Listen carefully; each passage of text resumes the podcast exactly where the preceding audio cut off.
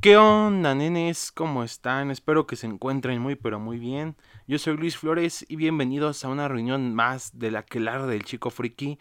Por fin es, es, sábado y nos reunimos otra vez para hablar de películas, series, videojuegos, cosas de la vida, varias cosas frikis, geeks, etcétera, etcétera. Aquí, obviamente, en su gran espacio de reunión, ¿no? Así, en estas artes oscuras del friquismo. Y bueno, ya antes de iniciar con este episodio, que obviamente ya leyeron de qué es, pues no se olviden en que si escuchan esto en YouTube, pues suscríbanse y activen la campanita de notificaciones para que les avise cuando suba un nuevo episodio. Y por supuesto, si me escuchan ya sea en Spotify, Anchor o en cualquiera de esas plataformas de podcast, pues síganme para que ahí, pues ya cuando amanezcan, así esté recién horneado un nuevo episodio de, del podcast, ¿no? Acá chido. Y también no se olviden en que si quieren pueden seguirme en Instagram, me encuentran como LuisYFT y pues ahí subo fotitos mías de mis monos, etcétera, y pues también ahí este aviso cuando hay nuevo episodio, ¿no? Así por si no están tan atentos a alguna plataforma o algo así, pues ahí ya ya en el Instagram ya ya saben qué pedo, ¿no? Y bueno, nenes, ya sin tanto rodeo, pues vamos a lo que nos truje Chenche, vamos a iniciar este todo esto y es la serie, la última serie de Star Wars que, que salió, terminó hace una semana más o menos, que es Star Wars The Bad Batch. Que honestamente, que sí tengo muchas cosas que decir de esta serie y pues vamos a hablar con spoilers porque es necesario, o sea, es necesario hablar con spoilers por cosas interesantes que pasan o cosas que no tanto y así, ¿no?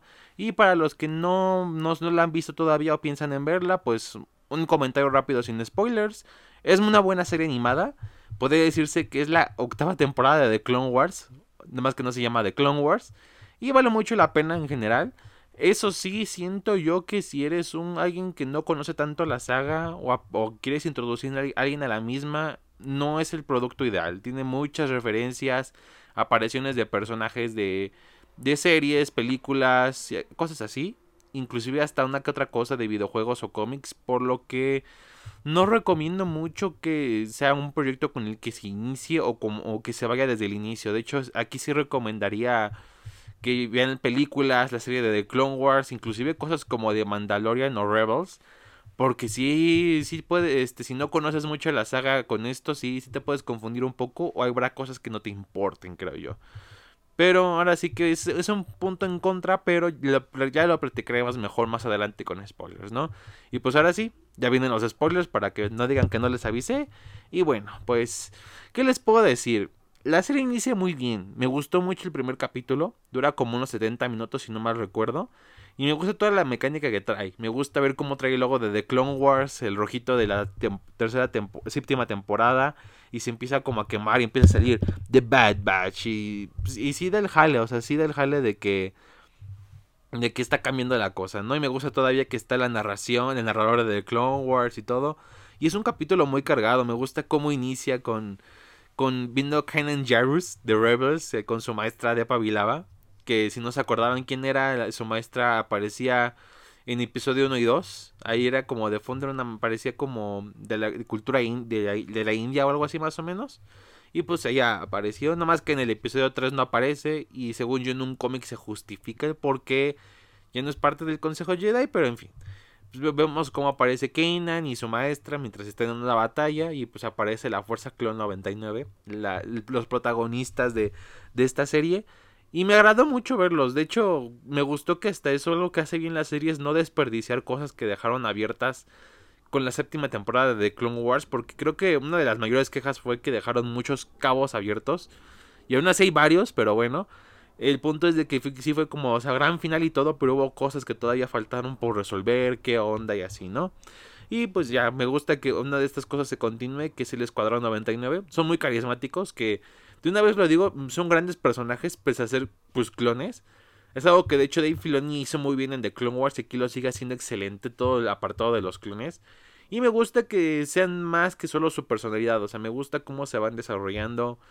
Este, aunque bueno, aquí, aquí al principio todavía los vemos con su personalidad que los vimos al final de la de The Clone Wars, pero pues poco a poco va cambiando la cosa, ¿no? Y me gusta que al final pues efectivamente se ejecuta la Orden 66 y es cuando todo se va a la mierda, pues los clones este, matan a la maestra de, de Kanan, este, Kanan está escapando, pero al parecer Crosshair quiere, obedeció la orden y quiere matar a, a Kanan y todos están confundidos, se escapa que este el señor el Don Jarros, el, el morrito y pues ya, este y ahí y ahí todo, ahí todo va, ¿no? Pero de repente pues regresan a camino y ve que todo, ven que todo ha cambiado, ¿no? Y de hecho me gustan esos detalles de que por fin al parecer nos dieron que, a, saber qué pasó con la maestra Shakti, que esa maestra en Star Wars tiene como 5000 muertes y todas son canónicas, pero ya por fin vimos que al parecer ella murió en camino porque ella estaba entrenando a los clones de allá y pues mm, obviamente no tenía mucha oportunidad que digamos en un en un lugar donde hay un chingo de clones, ¿no? Pero bueno, y ahí vemos cómo vemos el discurso de Palpatine de episodio 3, que sí me decepcionó un poco que si lo escuchas en doblaje latino usen la nueva voz. Lo cual no es mala voz, les digo, es un gran actor de doblaje. Es el mismo que hizo el Don de Verde en las películas de Sam Raimi, de Spider-Man. Pero, pues, este, sí, no sé, no, la voz de Jesse Conde como el operador Palpatine es muy, se hizo muy icónica, es una fan favorite prácticamente. Ahora yo no sé por qué no hace la voz, o sea, este, ahora sí que pues será por cuestiones personales, de trabajo, lo que sea, pero sí se extraña. De hecho, hasta hay edits del, de, usando el audio original de episodio 3, que no entiendo por qué nunca usaron ese audio, si de hecho tengo entendido que para la serie, en la, en las la voz original, usaron diálogo de Ian McMurdy de, de parte de episodio 3, así que no sé, está medio raro el asunto, ¿no? Pero bueno, vemos cómo va cambiando la cosa, que están poniendo a prueba a los clones. Vemos a Tarkin otra vez por ese capítulo, lo cual es chido. O sea, es un, es un capítulo muy cargado de emociones y, vemos cómo... Vemos el inicio de una galaxia cambiante. Vemos otra vez... después les dicen, ¿sabes qué? Pues vas a tener que matar a unos separatistas que están todavía vivos y se dan cuenta que no son separatistas, son rebeldes, que son los de Sao Guerrera, o sea, se hace un desmadre tanto que al final pues los encarcelan y Crosshair le activan el chip completamente y se hace malo. Y pues ya con trabajo se escapan y pero se llevan a una morrita que es Omega, que es una clon mujer, que es un personaje que mucha gente como que no le gustó, pero a mí lo personal se me hace muy agradable, o sea, no como que veces normalmente a veces cuando incluyes un niño en una entre muchos adultos puede ser bueno o malo, o sea, a veces es un personaje cagante que que está chingui chingui, o puede ser un personaje adorable que aporte mucho y, haga crecer a los personajes. Que de hecho aquí es la segunda opción. Aunque sí es cierto que uno que otro capítulo es como de no mames, Omega, tú también, pero en general cae muy bien. La actriz de voz lo hace súper bien. Y de hecho tengo entendido que es neozelandesa igual que Temora Morrison y me gusta el acento especial que tiene. Y todavía sigue viendo mucho misterio al que es Omega porque se entiende que ella es la única clon no modificada como tal salvo su sexo. Al igual que Boba, que de hecho Boba es el alfa y ella es la omega. Y pues está hay mucho misterio y sí quiero ver qué más hay de este personaje, ¿no? ¿Qué más nos pueden decir? Sí quiero, quiero saber más, ¿no? Y bueno, ya le seguimos y escapan. Y después de tan tremendo capítulo, aquí viene uno de los mayores problemas que tiene la serie. Y es que hay muchos capítulos de relleno. Y a veces yo digo que el relleno no es malo como tal. O sea, porque siendo sinceros, no. O sea, esta serie, según mal recuerdo, tiene 16 capítulos, que en las series animadas se maneja así normalmente, tienen como entre 15 a 20 capítulos, veintitantos, y, no en todos puedes avanzar como gran parte de la historia o sus personajes al 100%. Entonces yo a veces entiendo que hagan un capítulo que a lo mejor hagan un pequeño avance en algún personaje, o nos presenten algo pequeño que va a salir más adelante, o sea, está bien, o sea, más en esa cantidad, o sea, no es como en una serie de Netflix o live action que son como 6 a 8 capítulos y en esos y en todos esos tienes que desarrollar muchas cosas. Aquí se dan un poco más de esa libertad, ¿no? Pero sí es cierto que muchos de los capítulos de relleno sí llegan a ser un poco cansados y hasta voy a decir aburridos. Hay unos que los entiendes, por ejemplo el siguiente que es el de Cut and Run, que de hecho aparece el personaje Cut que es un clon desertor que salió en Clone Wars. Quiero admitir que ese no me molestó que fuera calmado porque, ok, es, en el capítulo anterior, en el primero estuvo muy cargado, muy largo. Y aquí es algo más tranquilo, ¿no? Aquí como que dices, ok. Pero luego, por ejemplo, en el 3 que aparecen, fuera de las escenas de Crosshair como imperial, de ahí en fuera no. El resto está muy de boba todo eso de que tienen que reparar la nave, que tienen que buscar una pieza que se llevó un no sé qué pinche alguien, o sea. Sí está medio de flojera. También cuando hacen el trabajo del Rancor. Fuera de que al final aparece Viv Fortuna, que es el vato del Palacio de Java, tampoco es mucho, o sea siento yo como que hay muchos capítulos así. No son todos y puede ser que hasta son contados, pero aún así esos capítulos sí le afectan a la serie. De hecho, tanto así que mucha gente dice, es que es relleno la serie, así que siento yo que no es tanto, pero sí, sí lo hace sentir más por esas cosas. O sea, son, hay otros que son más interesantes. Por ejemplo, a muchos no les gustó cuando el capítulo donde regresan las hermanas Martés. Pero a mí en lo personal sí me agradó porque les dieron creo que justicia a esos personajes. Les los hicieron de algún modo útiles e interesantes y me gustó que dieran pie a lo siguiente. O sea, que dieran pie a una conversación respecto a, si ellos, o sea, qué están haciendo, o sea, solamente trabajan para ellos, pero en verdad son soldados que, que luchaban por el bien de la galaxia y ya no lo hacen, o sea, que, siguen siendo, que, que abre mucho ese tema, ¿no? También de, de cuál es el propósito de los clones. Me gustó mucho que abrieran eso, me gustó que, que como que una parte cambiante de la galaxia fueran ellos, ¿no? Ya se había mostrado antes de que ellos mismos dudaban de qué pasaría después de la guerra, de hecho hasta Rex en la serie, en el final de las de Clone Wars dice, pues o sea, no queremos guerra, pero en parte sin ella no existiríamos, no estaríamos vivos, o sea, tienen muchos esos problemas e-, existenciales.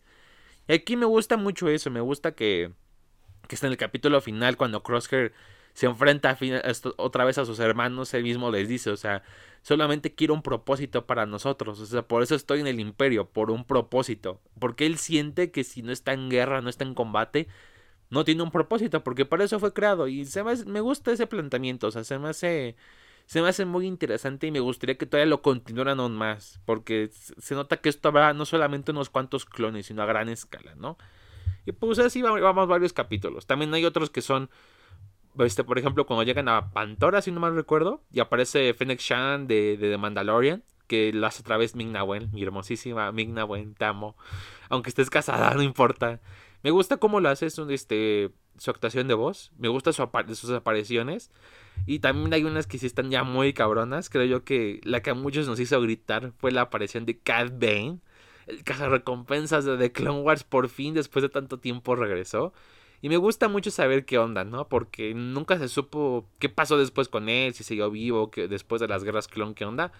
Y por lo menos en ese punto de la galaxia, de la historia de la galaxia, sigue vivo. Y me, gustó cómo lo introducen, o sea, que literal acá, así como de, después de matar tantos clones, te das cuenta que a todos los matas de la misma manera, así como de, ah. Y pues la, rola western que la ponen en los planos cuando, cuando se va a enfrentar en el tiro de, en el duelo de, de Blasters contra Hunter, me, me gusta cómo hacen planos tipo tipo western de los 60. está muy chido todo eso. Me gustan esos pequeños detalles. Me gusta que toque. que tiene que ver con que prácticamente se enfrentó a Fennec en algún momento. Que Fennec Shad mató a Townway. Y es una personaje que apareció en el ataque de los clones. Una caminoana por unos segundos. O sea, me gusta ese tipo de detalles que. Que, que pequeñas cositas que se quedaron pues en el aire a lo mejor no tienen tanta importancia por lo menos desde en cierta resolución. Y en una serie creo yo que está bien, o sea, son cosas que a lo mejor para una película obviamente no, pero en una serie sí tienen su cabida, ¿no? Y me gusta que se la den aquí, o sea, está, están muy chidos esos detalles, ¿no? Me gusta también que veamos un poco más de los caminoanos, que son algo muy misterioso todavía, yo también era como de...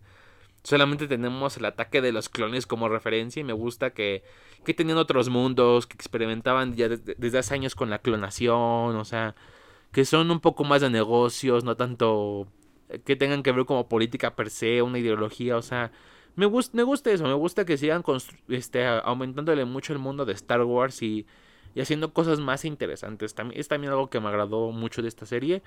Y hablando del mundo, obviamente, pues, pues ver qué, qué pasó después de la guerra, ¿no? Creo yo que es lo más interesante y lo que más me llamaba la atención de esta serie, o sea, de qué pasó después de, la, eh, de, que terminó la guerra de los clones, cómo fue cambiando la galaxia. O sea, y me gusta que poco a poco te lo van demostrando. O sea, cuando termina el primer, después del primer capítulo, los primeros son como de, pues no, no, hay tanta diferencia. O sea, están, es como igual que la guerra de los clones, pero sin guerra. O sea, todo normal. Pero al final me gusta cómo va cambiando, ¿no? Que, que mm, me gusta, las, por ejemplo, hay un capítulo que sí puede decirse que es de relleno, pero me gusta lo que aporta, que es uno donde tienen que rescatar a un a un gobernador de un planeta que antes fue separatista y me gusta ver cómo tienen esa perspectiva, ¿no? O por ejemplo el capítulo cuando conocemos a Erra de Morrita, que fue también muy chido. Y me gustó que se relajaran un poco de, de sacar a la Bad Batch, me gustó ese, toque. Y vemos como, o sea, los habitantes del planeta como que pues, no están totalmente de acuerdo, inclusive su líder como que se cuestiona, ¿no? De que, o sea, luchamos tanto por tener un mundo libre, para que al final los, los mismos que nos ayudaron a librarlo estén regresando y se estén quedando como si fueran invasores. O sea, son cosas muy chidas, ¿no? Me, me gusta todo eso, me gusta que, que ese gran espacio y sobre todo una gran transición, porque es algo que en la vida real pasa cuando un país este, es vencedor en una guerra, por ejemplo pues todo va cambiando, o sea, y me gusta ver cómo van esos cambios, no solamente a los que estaban a favor, estaban en, el mismo bando que ellos, sino también los que estaban en contra o los que simplemente luchaban por sobrevivir, cómo lo toman ellos y si las cosas cambian, o sea, son cosas que agradan mucho, me hacen mucho, real, mucho más real este mundo. Es algo que The Clone Wars hizo bien, de cómo planteaba la guerra de los clones, y me gusta cómo lo sigue haciendo, también es, es, es algo muy chingón, ¿no? Y pues también seguimos teniendo apariciones, tenemos a Rex y todo eso. Que ese sí es un, es un punto positivo o un punto negativo dependiendo de cómo lo veas. Si eres muy fan es algo muy positivo porque te dan, o sea, te aportan mucho a cada uno de esos personajes y te ayudan a llenar todos esos huecos. O sea, por ejemplo, Fennec Shan que hacía antes de verla en The Mandalorian. Esto te ayuda mucho. ¿Qué pasó con Cat Bane después de The Clone Wars? Esto te ayuda mucho con Rex, ¿qué pasó con Rex entre The Clone Wars y Rebels? Esto te ayuda mucho. Pero para alguien que apenas se está introduciendo o apenas ha visto las películas, o sea, sí es una carga muy pesada. Por eso yo digo que no es una serie que recomendaría que, si alguien que esté iniciando la vea como de lo primerito. De hecho sería como de lo último, creo yo.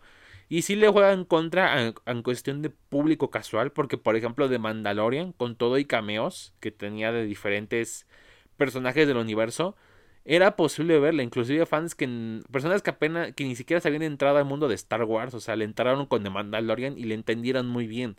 Le supo juntar público nuevo con viejo y esta no lo hace tanto. Y siento yo que le juega en contra porque inclusive mucha gente no habló de la serie mucho por lo mismo, o sea, porque es una serie que es casi casi para fans, que al final está bien hecha y siendo no fan puede que las personas la disfruten, pero aún así no no sería lo mismo si eres fan, creo yo sí le da su, su ¿no? Pero me, me, gusta todo eso, ¿no? También me gustó mucho cómo fueron desarrollando a la Fuerza Clon 99 desde Omega, de cómo quiere creciendo y va desarrollando sus habilidades. Me gusta cómo es de manera única.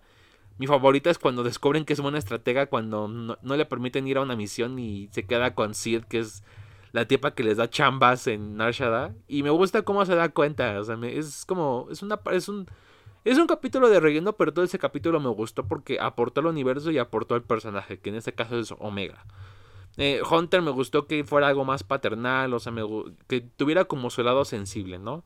Wrecker, que dejó de ser como el típico soldado fuerte pero tonto a ser alguien que se preocupa mucho más, o sea, eh, ese, tipo de detalles me agradaron. Si acaso Echo y, y Tech son los mis peros, porque Tech no avanza mucho, Salvo en el capítulo final que, que defiende a Crosshair, pero al final saca a relucir como de que no estoy de acuerdo y hasta se siente molesto.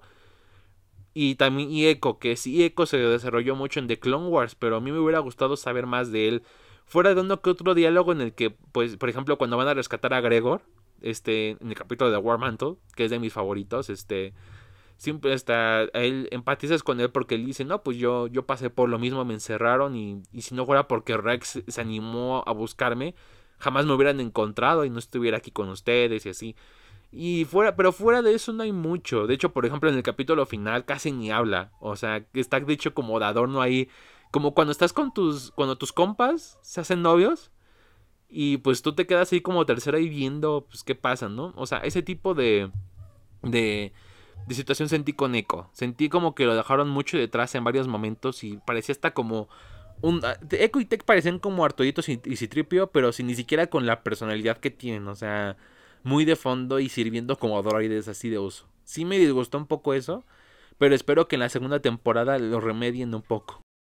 Y por supuesto, hablando de The Bad Batch, obviamente de los mejores desarrollados, pues es Crosshair, ¿no? Que, que me gustó mucho eso, ¿no? Que también este, mostraron esa dualidad de que si fuera un hijo de puta, porque sí se pasa de verga muchas veces, digo, mata civiles, mató a un soldado que por no obedecer, o sea, quiso matar a los que prácticamente eran sus hermanos, una morrita, o sea, el cabrón se volvió loco, ¿no? Pero me gusta como su justificación, ¿no? De que él solamente quiere seguir perteneciendo y tener un propósito. O sea, y de hecho lo vemos en todos los clones. O sea, por ejemplo, hay un clon que es el, el, comandante Capitán Hauser, que es cuando sale los, en Rilo, los capítulos donde sale Era Y, se ganó el corazón de los fans porque me, me, gustó todo eso, ¿no? De que él, él duda y todo y, y su discurso del final, ¿no? Que le da algunos clones de que nosotros protegimos a esta gente y ahora estamos haciendo lo contrario, o sea, nosotros no somos esto y la chingada.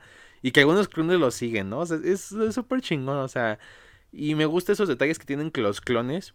Y Crosshair es un gran ejemplo de ellos. Me gusta que que pues se nota que es bueno y todo, pero al mismo tiempo no tanto. Y luego con eso de que al parecer el chip, el chip dejó de funcionar a cierto tiempo en la serie cuando le quemaron el rostro. O sea, son grandes detalles. O sea, me gustó.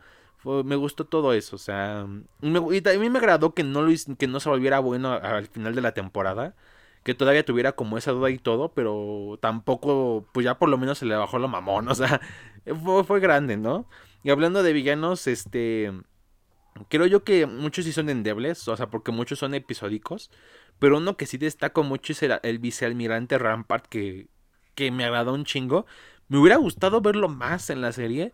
Porque me recuerda un poco a Tarkin, o sea, me gusta porque se ve que es un hijo de puta sin escrúpulos, que, que tiene su objetivo en mente, o sea, es muy frío. Y, y me gusta que al principio te lo ponen, de hecho muchos pensaban que él iba a ser como un imperial que pues cree en, cree en el imperio, pero no sabía qué pedo y así.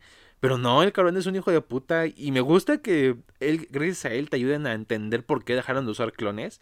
Y te den esas pistas, ¿no? De cómo pasaron de clones a reclutar gente con el proyecto War Mantle. Que se menciona de hecho en Rock One. O sea, desde, hace ya años se mencionaba eso.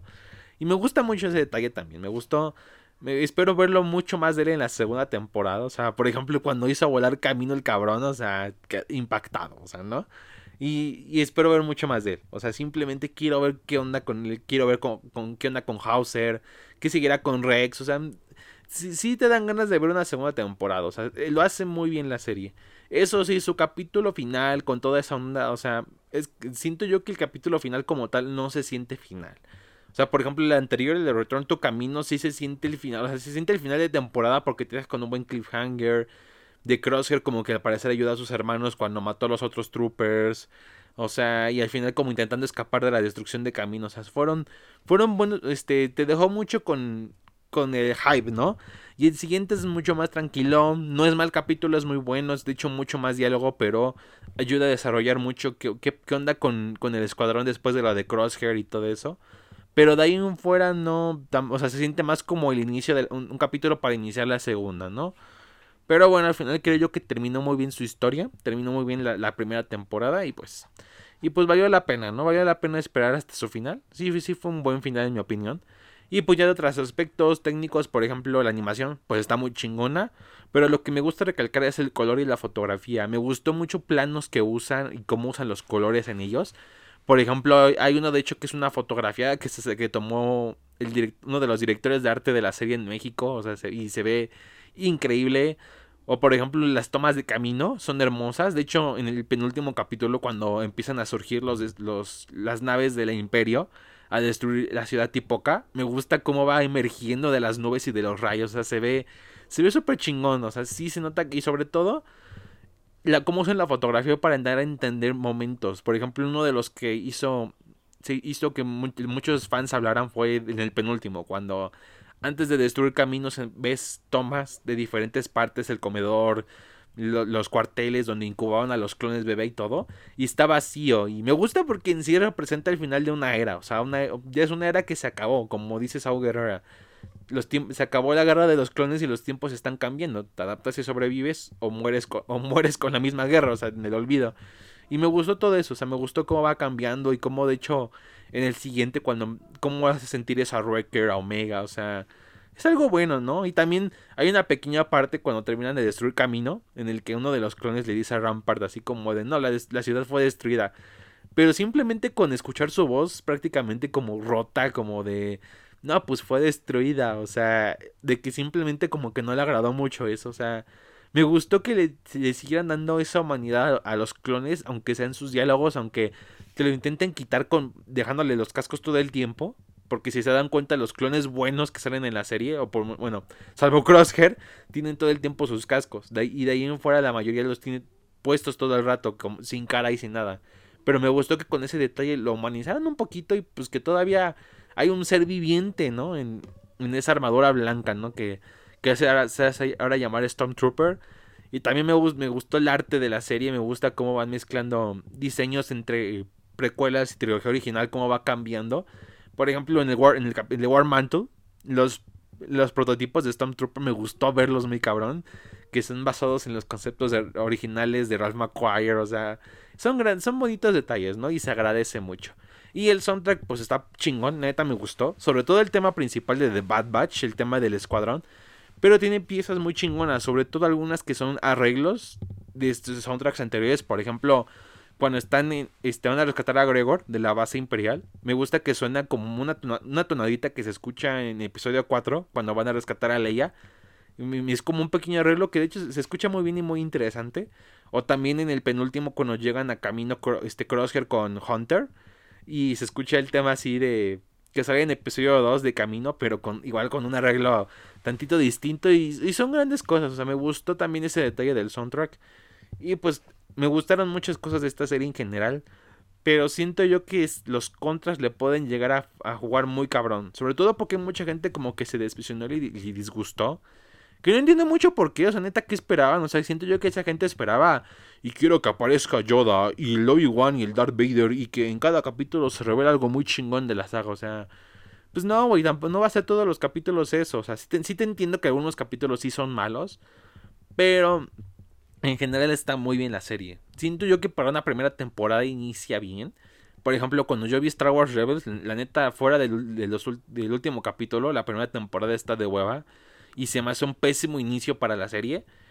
Y aquí por lo menos yo creo que iniciaron muy bien. O sea, mm, puede estar a la par de la primera temporada de The Clone Wars.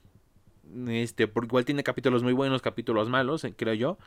Pueden estar a la par. O sea, no le llega, por ejemplo, la primera temporada de The Mandalorian pero a Clone Wars sí. Y sí está muy por encima de la primera de Resistance o de Rebels. O sea, creo yo que eso lo logró muy bien. Y pues es una buena adición a, Disney Plus, una buena adición a la saga. Y pues me gusta porque siento yo que por fin Disney está como corrigiendo el camino de la franquicia. Me gusta que, que quiera explorar cosas interesantes. Y sobre todo me gusta que no nada más se queden explicarte esas cosas, sino de cómo te las muestra o de los dilemas que pone. O me gusta ese tipo de cosas y espero en todas las series que van a sacar ver eso. Y también en las películas, o sea, porque se viene Rogue Squadron en 2023 y quiero ver qué, qué, me trae que Disney componga su camino en las películas de Star Wars con estas. Neta, y, quiero ver eso y pues... Hasta eso Disney lo estás haciendo bien ahorita con Star Wars, no la has cagado tanto. Ya, ya vas componiéndote. Pero ya, ya veremos bien qué onda ya cuando llegue el libro de Boba Fett y la serie de Obi-Wan y de Mandalorian temporada 3 y eso, ¿no? Pero bueno, nenes, eso fue todo. Fue todo. Terminamos la sesión de la que el día de hoy. Espero que les haya gustado mucho. Y no se olviden en que si les gustó, si están en YouTube, pues denle like y compártanlo con su amigo, amiga, novio, novia, papá, mamá, etcétera, etcétera. Y lo mismo si están escuchando en Spotify, Anchor, en lo que sea, pues también compártanlo, ¿no? Para que este que se haga mucho más grande. Y bueno, eso fue todo, nuestra sesión ha terminado y nos vemos hasta la próxima. Chao.